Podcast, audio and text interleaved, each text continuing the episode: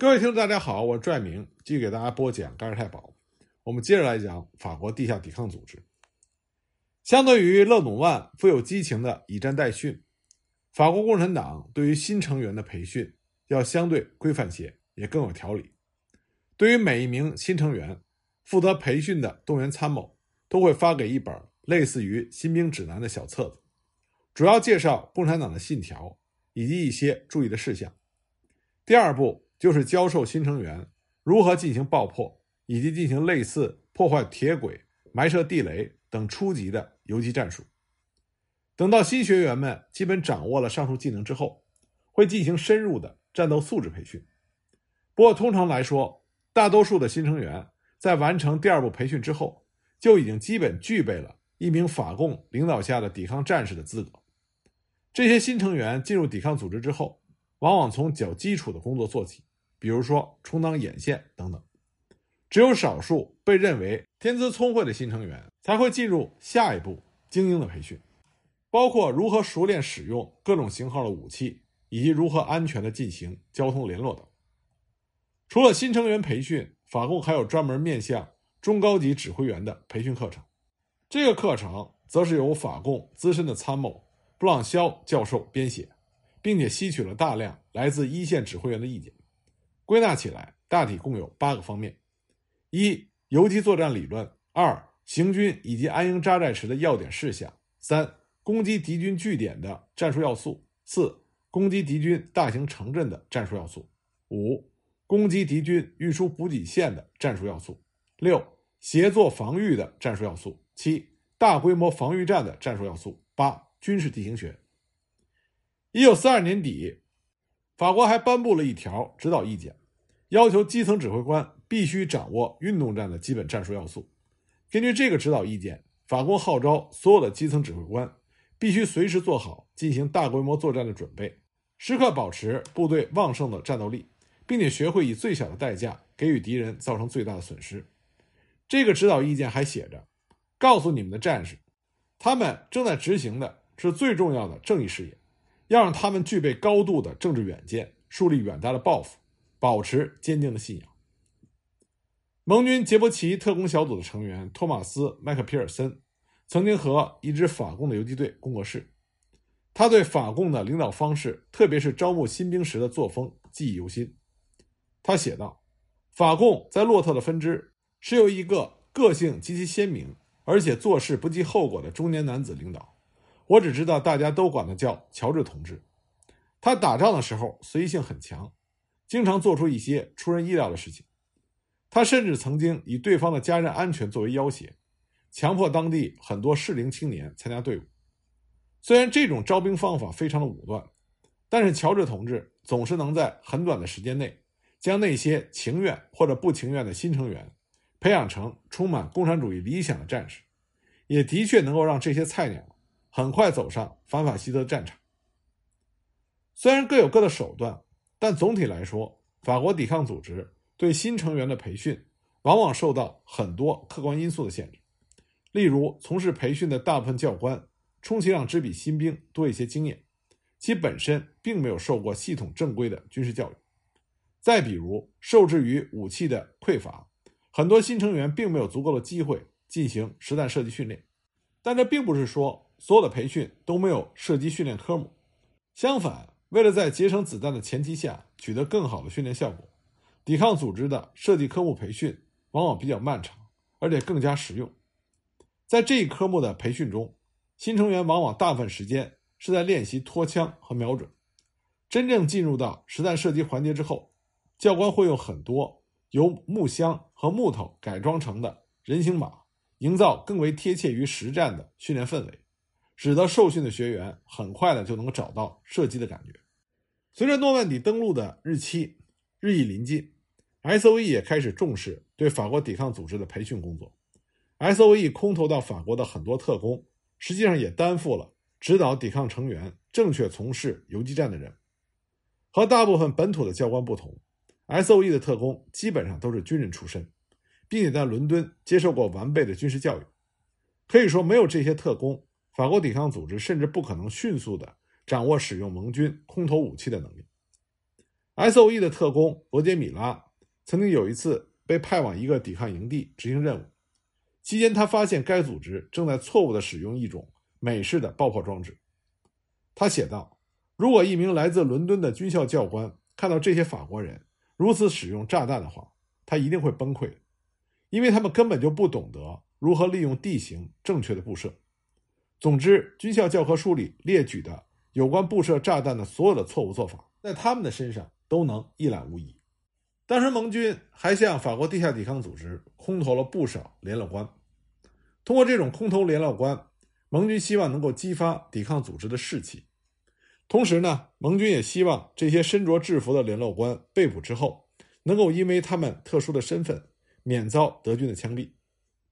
虽然希特勒下令，只要是从事地下工作，无论是否具有军人的身份，一经逮捕，一律枪决。但是法国当地的德国守军对待身着制服的军人，当时还是采取了相对温和的措施，因为他们知道，如果他们敢于枪决身着制服的战俘的话，那么他们的对手盟军肯定也会这么干。在盟军诺曼底登陆之前，法国抵抗运动的大部分成员都是悄无声息地潜伏在熙熙攘攘的城市里，等待着最后的召唤。但此时，如何使用这些潜在的力量？一直是盟军最高统帅部争论的焦点。最初，这些抵抗组织从事的主要是惩戒叛徒等等的工作。每隔一段时间，位于伦敦的自由法国决策机构就会列出一批叛徒的名单，然后在需要迅速解决的人名上打上纳粹的军徽，再交给法国国内进行执行。但是，随着诺曼底登陆日益临近，法国抵抗组织开始执行更为复杂的任务，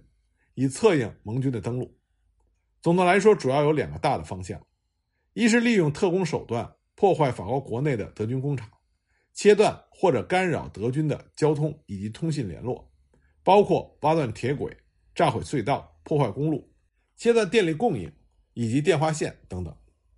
第二个方向呢，是直接对法国国内的德国占领军发起进攻，或者对盖世太保的据点发起突袭。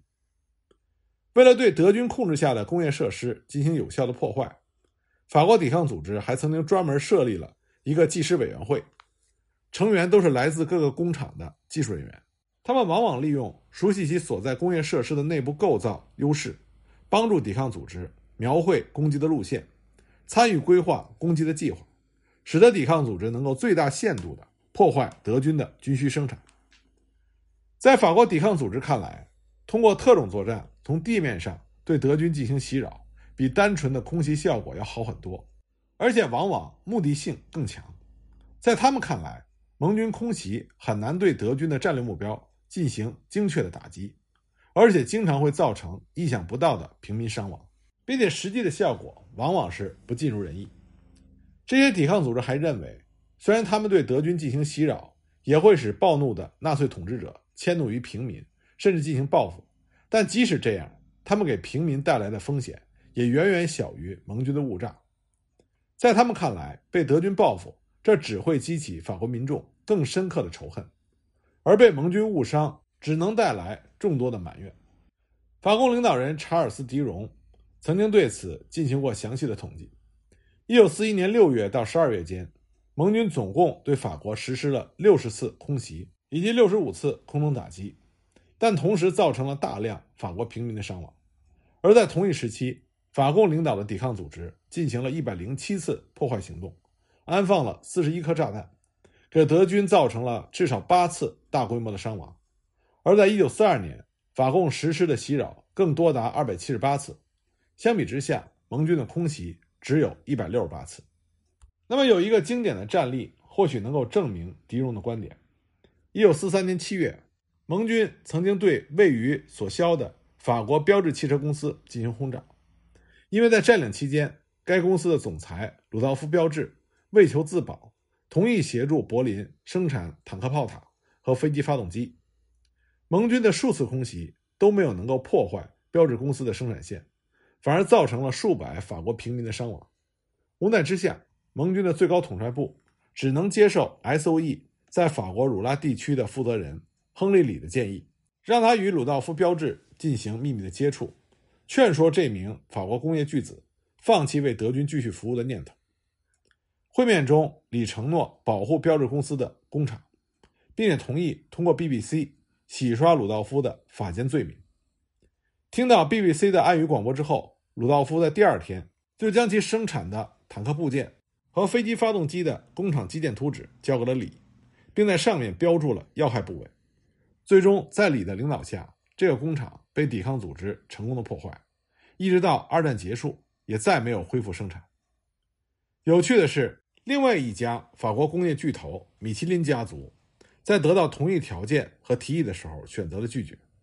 最终，在盟军的狂轰滥炸之下，米其林公司的轮胎工厂被夷为平地。除了标致和米其林公司，二战前法国另外一个工业巨头。就是德裔法国人施耐德兄弟经营的施耐德电器公司，在占领期间，位于里昂的施耐德公司为德军提供了大量的军火物资，堪称是德军在法国最大的军火生产基地。一九四二年，盟军曾经派出轰炸机对该公司位于里昂南郊的工厂进行空袭，非但没能奏效，反而炸死了附近一千多名法国的平民。而且，由于盟军的空袭暴露了意图。德军加强了当地的高射火力，因而继续空袭已经是难上加难。所以盟军决定派遣两名法国特工雷蒙德·巴塞特（代号玛丽）以及安德烈·亚洛特，秘密潜入里昂，联系当地的抵抗组织来完成这一艰巨任务。虽然因为德军的戒备森严，最初想要直接破坏施耐德电气工厂生产车间的作战计划被否决，但是里昂的地下抵抗组织在巴塞特。和亚洛特的率领下，成功炸毁了里昂的热电厂，切断了施耐德公司的能源供应，几乎让它完全瘫痪。当然，法国抵抗组织对于德国占领军的袭扰，不仅仅局限在破坏大型的工业设施。战斗法国运动领导人亨利·弗勒内就曾经命令骨干成员亨利·加尼尔，成功实施了数次隐形战线上的破坏行动。加尼尔他是德军控制下的。图鲁兹兵工厂的工程师负责步枪膛线的设计和最终定稿。在弗洛内的指导下，加尼尔故意在步枪膛线设计图上进行了极为细小的修改，甚至还在若干坦克发动机上做了不易让人察觉的手脚。这种破坏行动虽然不是那么轰轰烈烈，但给德军造成的损失同样是不容忽视。而且更重要的是，这种差之毫厘的修改几乎不会被察觉。风险成本近乎于零。其实不只是加尼尔，很多供职于德国工厂的法国工人，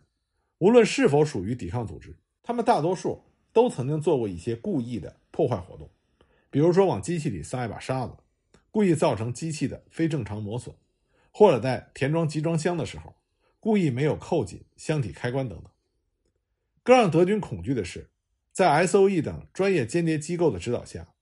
很多负责保养德军坦克的法国工人，甚至会在德军使用的坦克轴承或者是汽车刹车片上涂上慢性溶解的润滑油，直接导致不少德军的坦克莫名其妙的出现故障，甚至是车毁人亡。总而言之，这种非暴力破坏行动给德军带来的麻烦看似不大，但却起到了意想不到的效果。更为重要的是，这种破坏手段几乎使得德军无计可施。那么，法国抵抗组织对德军的破坏行动最让人耳熟能详的，还是扒火车、撬铁轨。事实上，这种针对德军重要交通线的破坏，也的确被证明给德军造成了巨大的损失。有一组数据并不全面，但可以说明法国抵抗组织在这一方面取得了成效。一九四三年六月到一九四四年五月，法国抵抗组织一共破坏了德军。一千八百二十二节火车头，两百节装甲运兵车厢，一千五百节中型货车车厢，以及两千五百节普通的车皮。到了法国光复前期，随着抵抗运动日益频繁，这个数字更是急剧增长。仅仅一九四四年头三个月，法国抵抗组织就炸毁了八百零八节火车头，而同期盟军空袭的战果仅是三百八十七节。正是由于抵抗组织的破袭行动，使得德国人不得不从本土紧急抽调德籍的铁路工人和养路工前往法国，并且专门抽调了部队押运列车在铁路沿线进行巡逻。即使是这样，法国抵抗组织对德军铁路运输线的破坏行动仍然没有减少。相对于盟军空袭经常造成无辜平民的伤亡，法国抵抗组织在炸毁德军列车的时候，往往十分小心，尽量做到不伤及无辜。在破坏铁轨和炸毁列车的时候，抵抗组织成员都会进行周密的前期侦查，确保不会殃及到法国的客运车辆。S.O.E 的特工罗杰·米拉对此深有体会。有一次，他和法共的游击队前往莱拉克附近的一个铁路变轨站，威胁站内的工人进行错误的换轨。但是，当他们得知在德军运兵车之前还有一辆满载平民的客运列车的时候，游击队长就放弃了变轨的想法。为此，米拉提出使用定时炸弹，等客运列车驶过之后进行爆破。对于定时爆破技术，当时大部分的法国抵抗组织都没有掌握，因而他们并不同意米拉特工的冒险计划。但是这种技术对于受过专业培训的米拉来说，简直就是小菜一碟。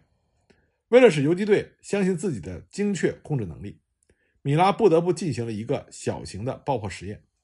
当结果误差不到一秒的时候，游击队长这才勉强同意了米拉的计划。最终，德军的运兵列车毫无悬念地被炸上了天，